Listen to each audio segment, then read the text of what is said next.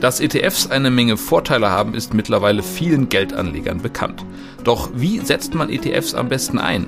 Wir stellen unseren Hörern heute eine Kombination aus zwei ETFs vor, die nach einfachen Regeln zusammengesetzt sind und die wirklich jeder zu Hause nachmachen kann.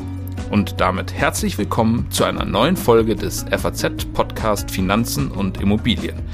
Mein Name ist Dennis Kremer. Und ich bin Inken Schönauer. Schön, dass Sie dabei sind an diesem Dienstag, den 4. Juli. Viele von euch haben bestimmt schon für ihre Zukunft vorgesorgt. Und das ist auch gut so. Aber das heißt ja nicht, dass man nicht auch später noch einen Vorsorgeturbo zünden kann.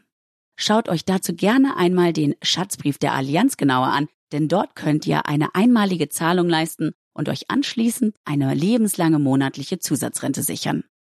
Alle Infos findet ihr auf allianz.de slash dein Leben. Inken, sag mal, glaubst du eigentlich an Wunder? Wunder, ganz ehrlich, da kriege ich sofort so einen Ohrwurm.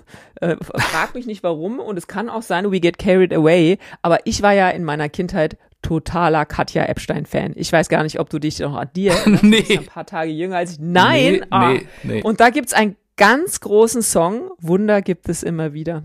Muss so in den 70ern gewesen sein. Wahrscheinlich sogar ein bisschen bevor ich geboren I get carried away. Aber insofern, klar, glaube ich an Wunder. Natürlich, muss ja. Ne? Ja, da, das ist schön, das ist schön. Ich persönlich äh, muss ja sagen, dass mir der äh, Wunderglaube mit dem Alter immer so ein bisschen äh, schwerer fällt, aber wir, wir geben nicht auf, wir bleiben optimistisch.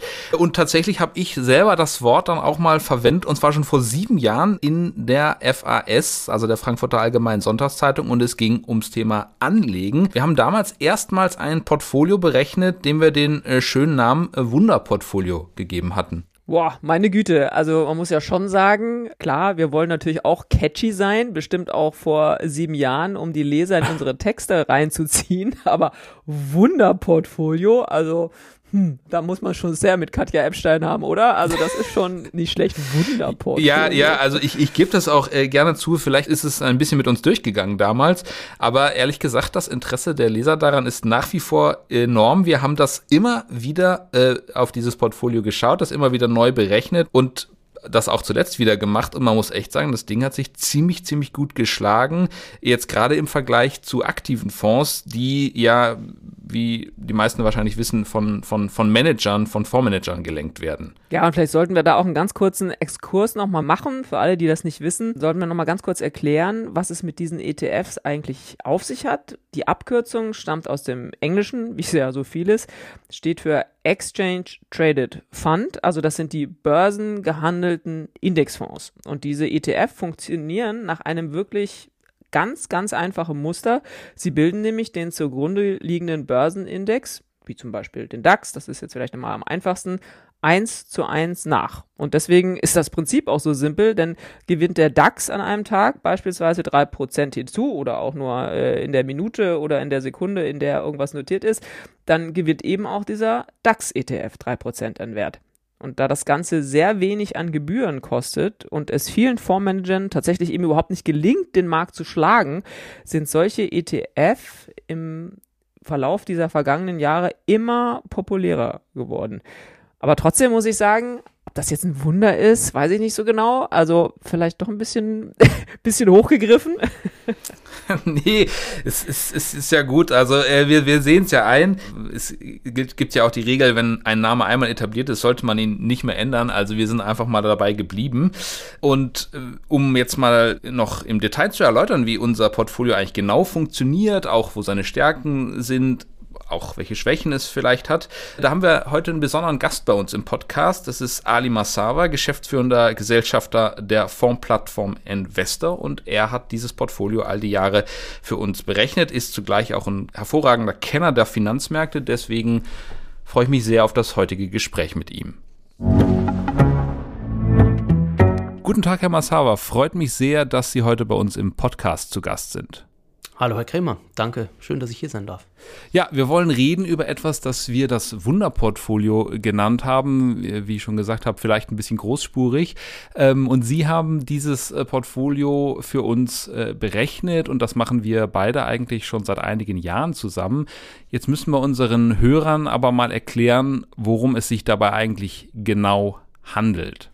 Ja, Sie haben das jetzt so abwertend gesagt, das ist kein Wunderportfolio. Ich meine, klar, wenn man landläufig Wunder als ähm, Naturereignisse der besonderen Art versteht, ist es kein Wunder. Aber es ist schon ein kleines Wunder, weil das ist die zauberhafte Wirkung zwischen Anleihen und Aktien, vereint in einem Depot. Und das Prinzip ist relativ einfach. Das haben wir uns ja damals überlegt, 2016, 2015 war das in etwa. Wie kann man ein aktienorientiertes Portfolio mit Airbag ausstatten? Und äh, das können ja Anleihen erfahrungsgemäß. Und Anleihen und Aktien in einem Depot waren in den letzten Jahrzehnten immer eine gute Idee. Vielleicht bis auf kurze Aufnahmen, Ausnahmen, das äh, können wir vielleicht gleich noch besprechen. Aber es war immer eine gute Idee, Aktien und Anleihen zusammenzubringen, weil wenn die Aktien stark schwanken, fangen es die Anleihen auf. Das war so die, ja, die, die Mechanik, die in den letzten Jahrzehnten gewirkt hat. Und das hat eigentlich die meiste Zeit sehr, sehr gut funktioniert. Mhm. Wir müssten vielleicht mal kurz erklären für denjenigen, den, den es interessiert, wie wir das technisch machen. Also wir haben einen Aktien-ETF und einen Anleihe-ETF. Und ähm, welche genau das sind, das ähm, äh, finden, finden die Hörer in den Show Notes. Aber dann machen wir folgendes: Wir kombinieren die und machen etwas, was sich Rebalancen nennt oder Rebalancing. Könnten Sie das vielleicht nochmal erklären, bevor wir genauer nochmal auf das Portfolio schauen, was das eigentlich ist und warum wir das machen? Ja, also es sind, wie Sie sagen, zwei Produkte, die wir da zusammenbringen. Das ist die einfachste Variante und für viele Anleger, Zeitungsleser gut umsetzbar, weil es halt nur zwei sind und nicht 20. Und äh, es ist ein Aktien-ETF, ein Anleihen-ETF. Und die Annahme ist, dass das Mischverhältnis so in Ordnung ist für die meisten Anleger. Und jetzt ist es aber so, dass wenn man ein Portfolio hat, aus zwei oder egal wie vielen ETFs, dann machen die ja was. Die bewegen sich. Der eine fällt, der andere steigt. Und äh, um sicherzustellen, dass dieses Mischverhältnis, das ja richtig ist, also passt, dass das nicht aus dem Lot gerät, führt man in regelmäßigen Abständen dieses Depot aus mehreren Bausteinen, ETFs bestehend, regelmäßig auf seine Ausgangslage zurück. Das heißt, man stellt damit sicher, dass nicht zu viel Anleihen oder auch nicht zu viel Aktien im Portfolio sind, und äh, das ist das, ja, Fachsprache ist ja. Rebalancing. Man muss es ja immer mit einer Fachsprache, ja, genau. mit einem Fachbegriff unterlegen, aber man kann auch sagen, umschreiben, man führt das Portfolio auf die gewünschte Ausgangslage zurück. Mhm. Und wir müssten vielleicht auch noch sagen, was konkret wir da abbilden. Also der Aktien-ETF bildet den MSCI World nach. Können Sie noch mal sagen, was sich dahinter verbirgt, hinter dem MSCI World? Also der MSCI World ist, wenn man so will, der Königsindex ähm, für ETF-Anleger. Warum? Weil er die 23 Industrieländer, die 23 wichtigsten Industrieländer vereint. Das sind ungefähr 1600 Aktien. Das heißt, keine Emerging Markets dabei. Keine Schwellenländer, genau. Keine, also keine Emerging Markets, keine Schwellenländer, aber immerhin 23 Industrieländer, alle Sektoren und 1600 Aktien. Das ist schon mal ordentlich. Das heißt, äh, dieser Index ist sehr breit gestreut und insofern ist er prädestiniert als sogenannter One-Stop-Shop, also als ein Fonds-Portfolio, wenn man so will, weil der mhm. ist, also breiter braucht man nicht zu diversifizieren. Und das ist eigentlich eine, eine wunderbare Lösung, weil man muss auch wissen, dass dieser Index kapitalisierungsgewichtet ist, also der wird so zusammengesetzt, wie er den Börsenwerten, die ihm zugrunde liegen, entspricht. Und das heißt, man hat dann die Apples, man hat dann äh, die Microsoft, man hat aber auch die deutschen Konzerne, Daimler, Allianz und so weiter. Also man, man hat im Grunde die größten Unternehmen der Welt auf einen Schlag ähm, vereint. Und, und der besondere Clou an der Sache ist, dadurch, dass das so ein beliebter Index ist, haben sehr viele ETF-Anbieter ähnliche ETFs lanciert. Und äh, das heißt, dass die Preise dieser ETFs sehr, sehr, sehr kompetitiv sind, mhm. weil es halt so viele gibt. Ne? Ist günstig, genau. Ja, absolut. Ähm, Konkurrenz ja, belebt ja. das Geschäft und erfreut den Anlegern, weil ähm, also solche ETFs, die solche Massenindizes abbilden, sind sehr, sehr günstig. Mhm. Und auf der Anleiheseite haben wir uns entschieden für einen europäischen Anleiheindex, in dem hauptsächlich Staatsanleihen drin sind, aber auch ein paar Unternehmensanleihen. Warum haben wir das gemacht? Vielleicht können wir das auch nochmal den Hörern erläutern. Ja, also vielleicht da noch einen Schritt zurück beim MSCI World. Äh, wie gesagt, äh, 23 Länder, verschiedenste Währungen und die werden dann auch in aller Regel nicht, ähm, äh, nicht abgesichert aus Perspektive des Euro-Anlegers. Das heißt, da ist der Dollar, das Dollarrisiko, das Pfundrisiko, das Risiko des Schweizer Franken etc. Ähm, kriegt der Anleger eins zu eins mit. Das ist auch in Ordnung so, weil Aktien schwanken stark. Und wenn jetzt die Währungen, in denen diese Aktien notieren, abgesichert wären, dann würde das nicht so einen riesen Unterschied machen. Oder andersrum formuliert, die Währungsschwankungen sind bei Aktien absolut in Ordnung, weil nämlich die Aktienschwankungen die Währungsschwankungen überwiegen oder übertreffen und deswegen hat man per Saldo immer noch ein Aktien-Exposure, wie man es äh, nennt. Das ist auf Anleihenseite anders. Ähm, bei Anleihen ist es so, dass äh, das Währungsrisiko so groß ist, dass unter Umständen Währungsschwankungen die eigentlichen Schwankungen am Zinsmarkt ähm, übertreffen würden. Und das ist unerwünscht. Also mit anderen Worten, dieser Index, den wir, den wir abgebildet haben oder den wir verwendet haben, das ist der Bloomberg Euro Aggregate Total Return. Und das ist ein Index, der nur bonitätsstarke Anleihen enthält, also nicht nur, dass er Staatsanleihen enthält und ein bisschen Corporates, sondern halt alles Triple B und mehr. Das heißt, das Bonitätsrisiko ist da auch relativ eingeschränkt. Das heißt, äh, natürlich hat man die Italiener, die Spanier und so weiter dabei.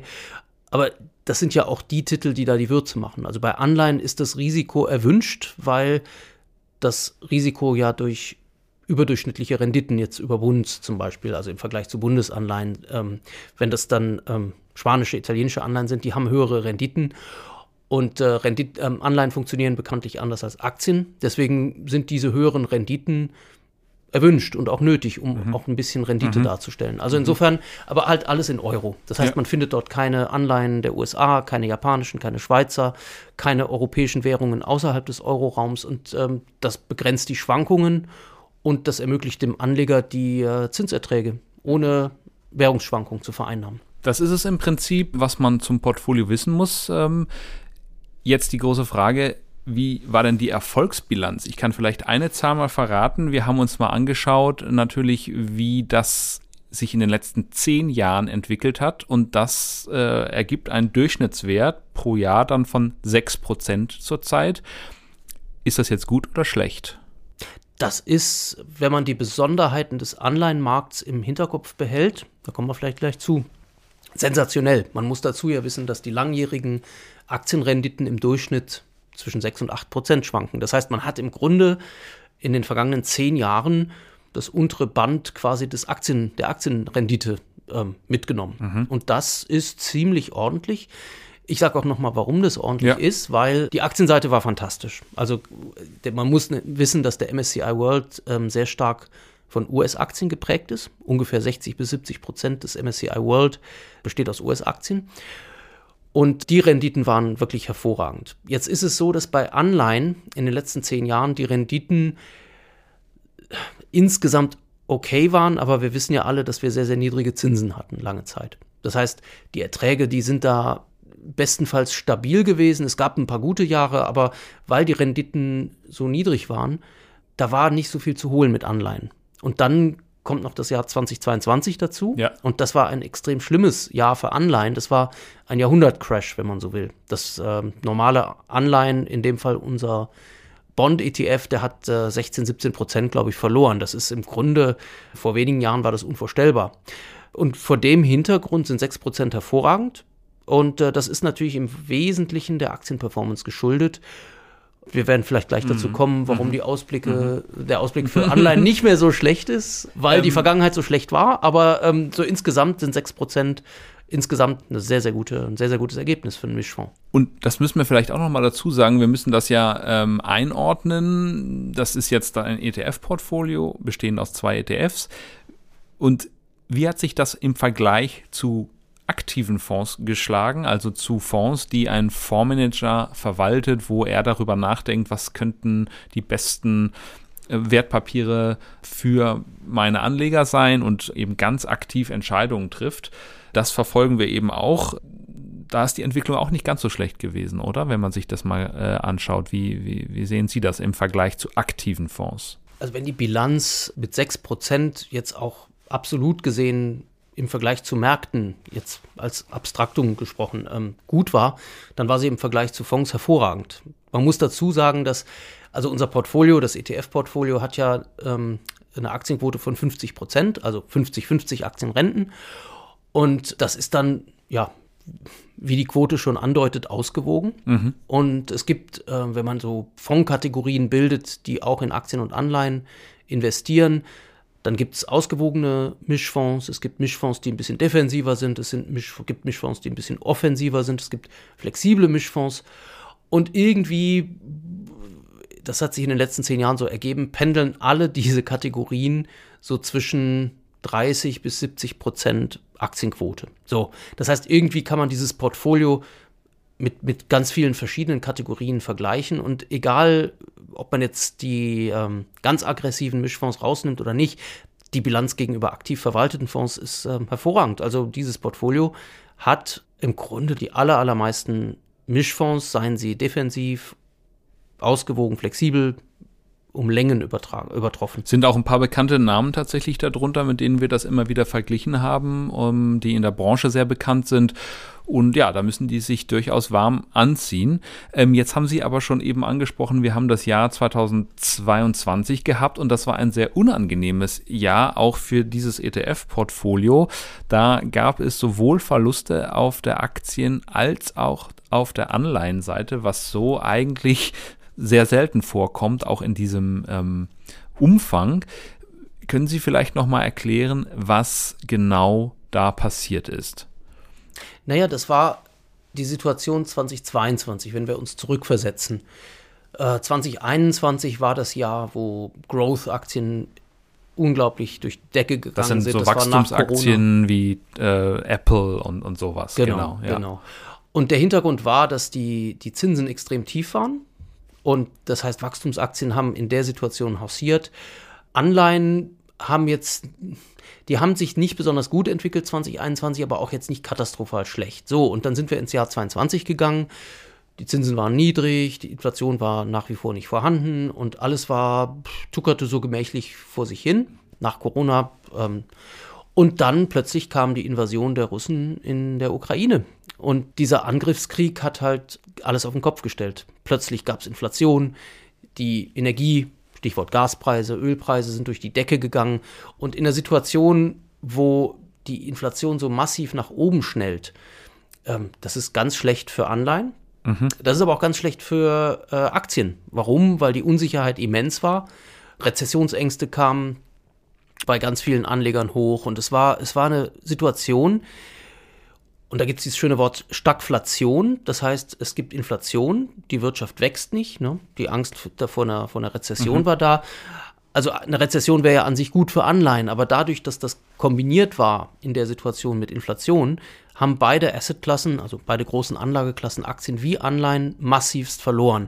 Und Anleihen haben besonders viel verloren, weil sie in den Jahren davor sich nicht nur stabil gehalten haben, sondern die Kurse immer weiter nach oben getickert äh, sind. Und wir erinnern uns ja, ne, die Bundesanleihen, zehnjährige und auch länger laufende, haben negative Renditen erzielt. Das heißt, der, der in so einer Situation eine Anleihe gekauft hat, der wusste, dass er am Ende der Fälligkeit oder bis zur Fälligkeit Verluste einfahren würde. Das heißt, man hat der Bundesrepublik Geld geschenkt, um äh, ihre Anleihen zu zeichnen. Und in der Situation war die Fallhöhe immens. Bonitätsstarke Anleihen haben zweistellig verloren. Das hat ja. man eigentlich sehr, sehr lange nicht gesehen. Man muss sich vielleicht das nochmal äh, vor Augen führen. Das ist immer etwas kontraintuitiv bei Anleihen. Wenn man denkt, die Zinsen steigen, müsste ja eigentlich gut sein für Anleihen. Es ist aber sehr schlecht für bestehende Anleihen, die verlieren dann besonders stark.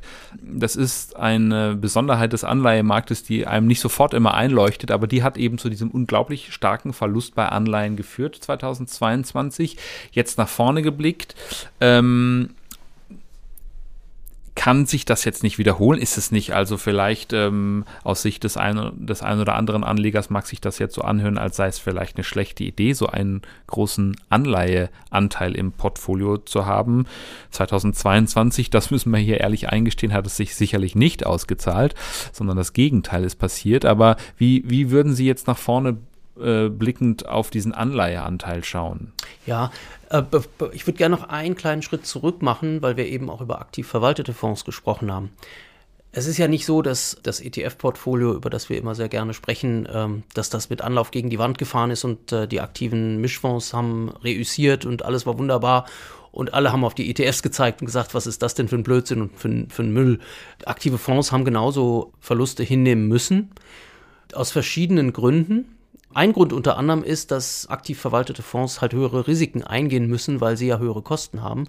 Und deswegen müssen die natürlich auch Risiken nehmen. Und an, am Anleihenmarkt kann man zwei Formen von Risiko nehmen. Man kann die Bonitätsrisiken eingehen, man kann aber auch Laufzeiten eingehen.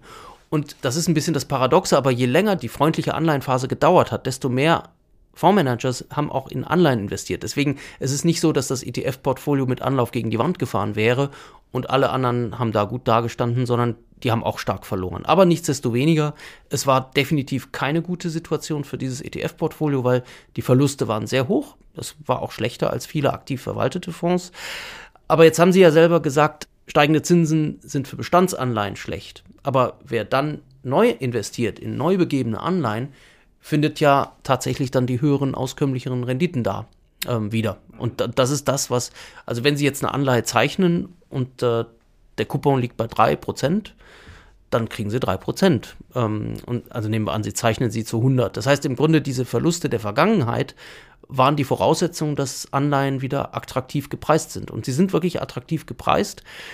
Ähm, jetzt würden vielleicht manche Anleger denken, na ja, aber ich höre ja noch von Zinsschritten, ähm, die noch anstehen durch die EZB. Das ist richtig. Deswegen würde ich auch sagen, Anleihen sind nicht unbedingt über den Berg, weil wenn die EZB weiter die Zinsen erhöht, wenn die Inflation nicht runterkommt, wie erwartet, dann kann das durchaus nochmal rappeln, aber nicht so stark. Also mhm. ich denke. 15 Prozent, äh, wie wir 2022 gesehen haben, sehr, sehr, sehr unwahrscheinlich. Ich ja. würde, ausschließen ja. kann man natürlich nichts, aber es wäre sehr, sehr unwahrscheinlich.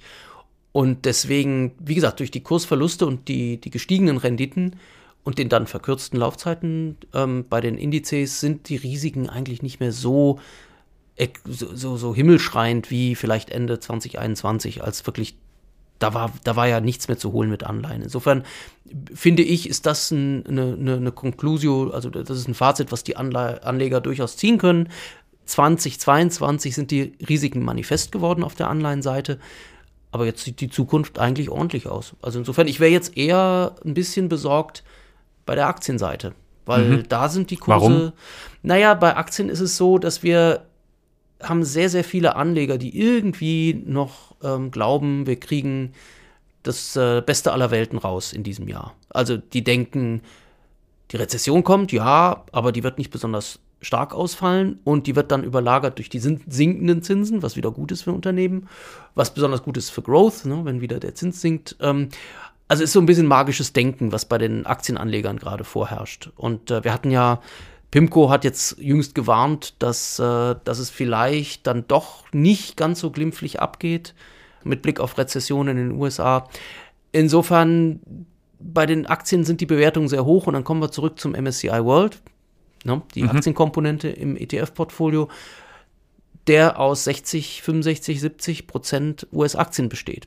Und das haben vielleicht sogar einige Anleger schon bemerkt, dass der Euro in diesem Jahr deutlich stärker war als der Dollar.